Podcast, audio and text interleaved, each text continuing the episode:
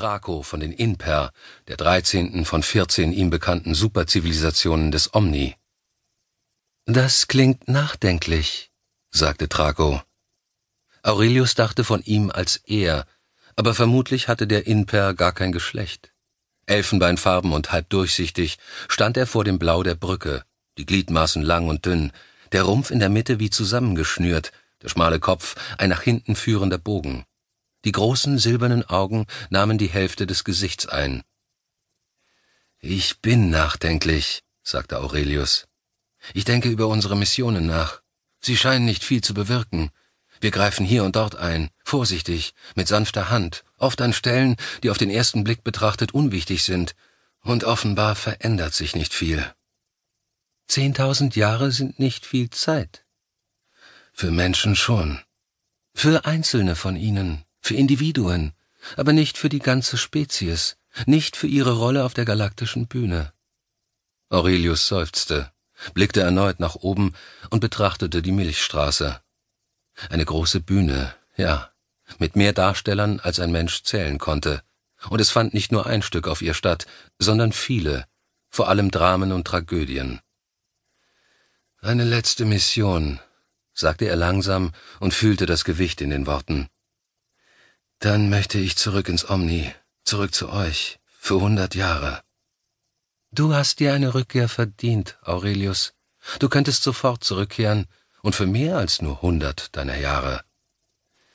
Eine letzte Mission, wiederholte Aurelius, damit ich genug Zeit bekomme für eine Neubesinnung. Was hast du vor? fragte Traco. Aurelius schickte ihm die Daten. Mehrere Sekunden verstrichen, und als Aurelius Blick zu den jadegrünen Augen der Figur zurückkehrte, schienen sie sich erneut verändert zu haben. Etwas Abwartendes lag jetzt in ihnen. Es würde dich in Gefahr bringen, sagte Traco schließlich. Das lässt sich nicht vermeiden. Du kannst sterben, Aurelius. Du bist nicht vor Gewalt geschützt. Ich weiß. Wir würden es sehr bedauern, dich zu verlieren. Omni wird mich nicht verlieren.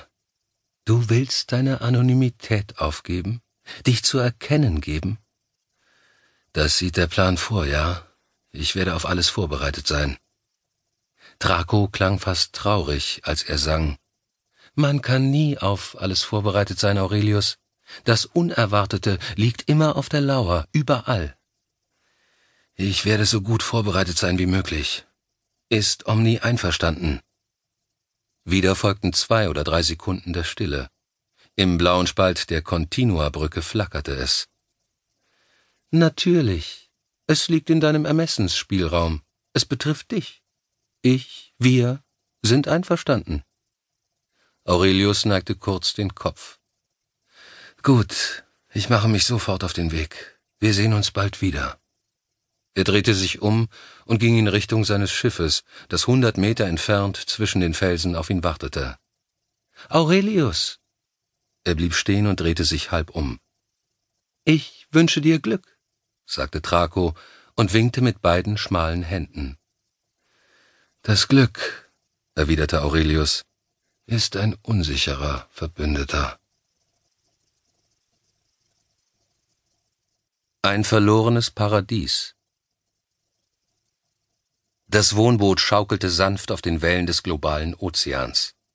Mit geschlossenen Augen empfing Forrester das letzte warme Licht der untergehenden Sonne.